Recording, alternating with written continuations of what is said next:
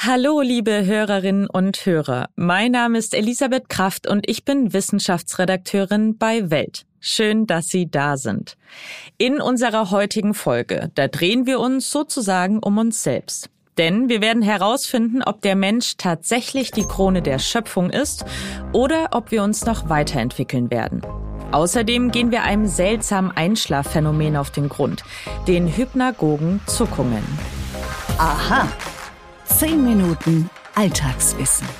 Ein Podcast von Welt. Der Traum von der Besiedelung des Mars, der bedeutet nicht nur, dass wir Menschen uns unheimlich weit weg von unserem Heimatplanet entfernen. Das permanente Leben auf einem anderen Planeten, das hieße auch, dass wir uns vom Menschen, wie wir ihn kennen, entfernen. Kinder, die auf dem Mars geboren würden, die wären wahrscheinlich wesentlich größer als der durchschnittliche Erdenmensch. Das liegt daran, dass die Anziehungskräfte auf dem Mars geringer sind als die auf der Erde. Die Flüssigkeit im Inneren der Bandscheiben würde sich weiter ausdehnen und die Wirbelsäule strecken. Der Marsmensch, der würde sich also weiterentwickeln. Aber nicht nur im All, sondern auch hier auf der Erde wirkt die Evolution auf uns. Seit der Entwicklung des Homo sapiens vor ungefähr 300.000 Jahren, da hat sich unser Leben grundlegend geändert. Aber wie wirkt sich das konkret auf uns aus? Darüber spreche ich heute mit dem Evolutionsbiologen Philipp Mitteröcker. Mitteröcker lehrt an der Uni Wien. Er beschäftigt sich unter anderem mit der Frage, wie die Medizin die evolutionäre Entwicklung des Menschen beeinflusst. Herr Mitteröcker, wir Menschen nennen uns ja so selbst überschätzend gern die Krone der Schöpfung. Das klingt ziemlich nach Ende, nach besser wird's dann auch nicht mehr. Stimmt das denn? Nein, vermutlich nicht. In der Evolutionstheorie gibt's eigentlich dieses Konzept der Krone der Schöpfung oder des am besten nicht. Ähm, das hat eigentlich äh, Charles Darwin gezeigt, dass Evolution so nicht funktioniert. Und zwar vielleicht einer seiner wichtigsten Beiträge, ähm, dass Evolution nicht zielgerichtet ist und nicht irgendeiner Krone zustrebt. Und in gewisser Weise kann man sagen, jede lebende Spezies ist ihre eigene Krone. Und es äh, ist auch nicht so, dass Evolution beendet ist. Weder im Tier- oder Pflanzenreich noch beim modernen Menschen. Seit etwa 300.000 Jahren entwickelt sich ja der moderne Mensch. Welche Errungenschaften hatte in dieser Zeit denn die größten Auswirkungen auf die menschliche Evolution? Also man muss sagen, vor 300.000 Jahren, als wir die, also wo wir die ersten an äh, fossilen Belege für den anatomisch modernen Menschen haben, hat bis dahin hat sich schon sehr viel entwickelt. Also damals äh, hat der Mensch bereits äh, ziemlich die moderne Anatomie erworben. Äh, der Mensch hat auch erlernt, mit Feuer umzugehen, Werkzeuge zu produzieren. Was sich seitdem verändert hat, ist also nicht wirklich grobe anatomische Veränderungen, obwohl es die natürlich auch gegeben hat offensichtlichsten vielleicht sowas auch wie Körpergröße. Also von der Altsteinzeit zur Jungsteinzeit ist die Körpergröße um etwa 10 bis 15 äh, Zentimeter zurückgegangen und erst in den letzten 100 Jahren wieder äh, äh, größer geworden. Aber was sich am, am meisten verändert hat, ist natürlich die Kultur. Weitere Technologien, Verbesserungen in Behausung, Ackerbau, Viehzucht, Medizin haben das Leben des Menschen massiv verändert. Und der Mensch hat auch seine Umwelt äh, verändert. Also man muss sich Evolution im Allgemeinen und im Menschen ganz speziell nicht so vorstellen, dass der Mensch passiv auf seine Umwelt reagiert und sich evolutionär verändert, sondern der Mensch verändert ja auch aktiv wie kein anderes Lebewesen seine Umwelt. Wir nennen das in der Evolution Nischenkonstruktion, weil der Mensch selbst seine ökologische Nische massiv verändert.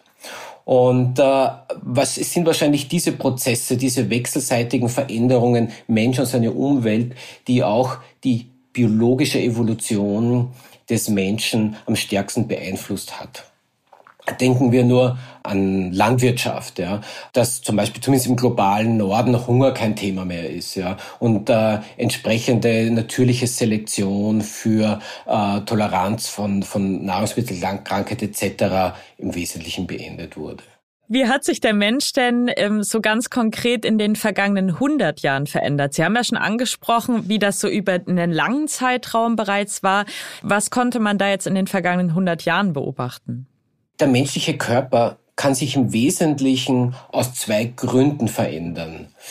Erstens, äh, was wir Entwicklungsplastizität nennen. Damit meine ich Umweltfaktoren, Lebensbedingungen, Ernährung etc., die sich unmittelbar auf die individuelle Entwicklung auswirken. Denken wir zum Beispiel daran, wie Unterernährung das Körperwachstum hemmt oder zum Beispiel zu kalorienreiche Ernährung zu Übergewicht führt und zu Zivilisationskrankheiten wie Diabetes etc. Ja. Das ist keine Evolution. Oder auch Ihr Beispiel mit dem Leben am Mars, dass das dazu führt, dass die Menschen größer werden. Auch das ist eigentlich keine Evolution im engeren Sinn, weil es sind hier keine vererbbaren Merkmale, die betroffen sind, sondern es ist einmal ein unmittelbarer Einfluss der, der Umwelt auf die individuelle Entwicklung. Das kann in der nächsten Generation, wenn die Nachfahren in einer anderen Umgebung aufwachsen, wieder ganz anders aussehen. Trotzdem ist das etwas, was unsere Körper massiv beeinflusst äh, und auch in den letzten 100 Jahren beeinflusst hat, vor allem durch die Verbesserung der Lebensbedingungen im globalen Norden oder auch durch moderne Medizin. Ja. Evolution durch natürliche Selektion ist ein anderer Prozess. Der beruht darauf, dass von einer Generation zur nächsten ähm, die der Reproduktionserfolg, also das, was wir evolutionäre Fitness in der Evolutionstheorie nennen, nämlich die durchschnittliche Anzahl der Nachkommen, die mit einem bestimmten Merkmal verbunden sind, dass das variiert und dazu führt, dass eben bestimmte Merkmale, die zu mehr Nachkommen führen, zum Beispiel ein besseres Immunsystem, sich in einer Population durchsetzen. Evolution, evolutionäre Veränderungen von vererbbaren Merkmalen, wie etwa Körpergröße, äh, Zuckermetabolismus oder was auch immer, das kann überraschend schnell passieren. Ja. Also man kann zeigen, dass wenn wir beim Beispiel Körpergröße bleiben, dass eigentlich auch so milde natürliche Selektion, geringe natürliche Selektion binnen eines Jahrhunderts durchaus die durchschnittliche Körpergröße um ein paar Zentimeter verändern kann. Also es ist daher anzunehmen, dass in den letzten 100 Jahren die Veränderungen, die beim Menschen zu beobachten sind, von einer Zunahme der Körpergröße bis hin zu einer Anhäufung äh, von verschiedensten Krankheiten etc., dass das eine Mischung ist. Einerseits aus äh, Entwicklungsplastizität, also im Prinzip aus der direkten Wirkung der veränderten Umweltbedingungen und Lebensbedingungen, aber auch eben von äh, biologischer Evolution ist. Was schätzen Sie denn, wie wird der Mensch der Zukunft aussehen? Es ist schwer zu sagen. Wenn man so die Nachrichten hört, ist ja auch nicht so ganz klar, wo wir uns hinentwickeln. Aber also wenn es so weitergeht, wie, wie, wie es im Moment aussieht, ist, was man zumindest sagen kann, wird der Mensch in seiner Biologie, in seiner Gesundheit sicherlich noch abhängiger von moderner Technik und Medizin. Das ist etwas, was man vermutlich voraussagen kann, dass sich die menschliche Biologie immer mehr wenn man so will, ausdehnt auf unsere Technik, äh, ohne der wir nicht mehr leben können. Ja.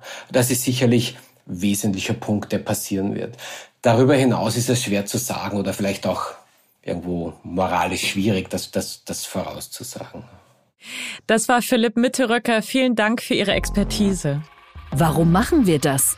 Psychologische Phänomene erklärt. Bei der Evolution, da gehen wir von einer Körperform zur nächsten. Beim Einschlafen von einem Bewusstseinszustand zum nächsten. Vom Wachsein nämlich zum Schlaf. Und wie bei der Evolution funktioniert dieser Übergang nicht immer ganz reibungslos. Das merken wir zum Beispiel an den sogenannten hypnagogen Zuckungen. Vielleicht kennen Sie das ja auch. Sie liegen im Bett, Sie merken so ganz undeutlich, wie Sie langsam wegdämmern. Und plötzlich haben Sie das Gefühl zu fallen. Für einen winzigen Moment, ein Bruchteil einer Sekunde. Und dann sind Sie wieder wach. Ja, genau das nennt man eine hypnagoge Zuckung. Bei dem einen ist es ein Fallgefühl, bei anderen sind es Lichtblitze und wieder andere, die hören in diesen Momenten laute Geräusche. In seltenen Fällen, da riechen und schmecken Menschen sogar bestimmte Dinge. Diese Hypnagogenzuckungen oder Einschlafzuckungen, die passieren nicht häufig. Dafür haben sie wohl aber so 70 Prozent der Bevölkerung schon einmal erlebt. Die gute Nachricht zuerst. Das Phänomen ist völlig gutartig. Einschlafzuckungen, die stehen deshalb nicht mit irgendwelchen Krankheiten in Verbindung. Die schlechte Nachricht. Genau deshalb werden sie auch kaum untersucht. Eine abschließende Erklärung für diese Zuckungen, die gibt es deshalb noch nicht. Die gängigste Erklärung, die lautet wie folgt. Wenn wir einschlafen, dann entspannen sich all unsere Muskeln. Das muss so sein, denn sonst könnten wir ja nicht entspannt schlafen. Da wir aber beim Einschlafen weder richtig schlafen noch so richtig wach sind, kommt es vor, dass unser Gehirn unsicher ist, welche Areale nun das Sagen haben. Und da kann es dann eben passieren, dass unser Hirnareal, das für Schreckreaktionen verantwortlich ist, das ist die Amygdala, die völlig entspannten Muskeln als Fallen interpretiert. Ihre Reaktion darauf, wir werden gewarnt durch einen Schreck. Okay, und was hilft nun dagegen? Naja, wie so häufig leider nur die langweilige Schlafhygiene. Also kein Koffein, kein Nikotin und auch kein Alkohol vorm Schlafengehen. Stress vermeiden und regelmäßig Sport treiben. Wie gesagt, Schlafzuckungen sind nicht gefährlich. Und damit sind wir schon am Ende unserer heutigen Folge angelangt. Vielen Dank, dass Sie dabei waren.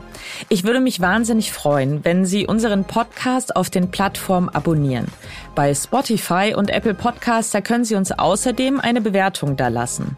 Wenn Ihnen eine Sternebewertung an sich aber nicht reicht, sondern Sie mehr Anregungen, Kritik oder Lob für uns haben, dann schreiben Sie uns doch eine Mail an wissen.welt.de. Und damit wünsche ich Ihnen einen wundervollen Tag. Ihre Elisabeth Kraft.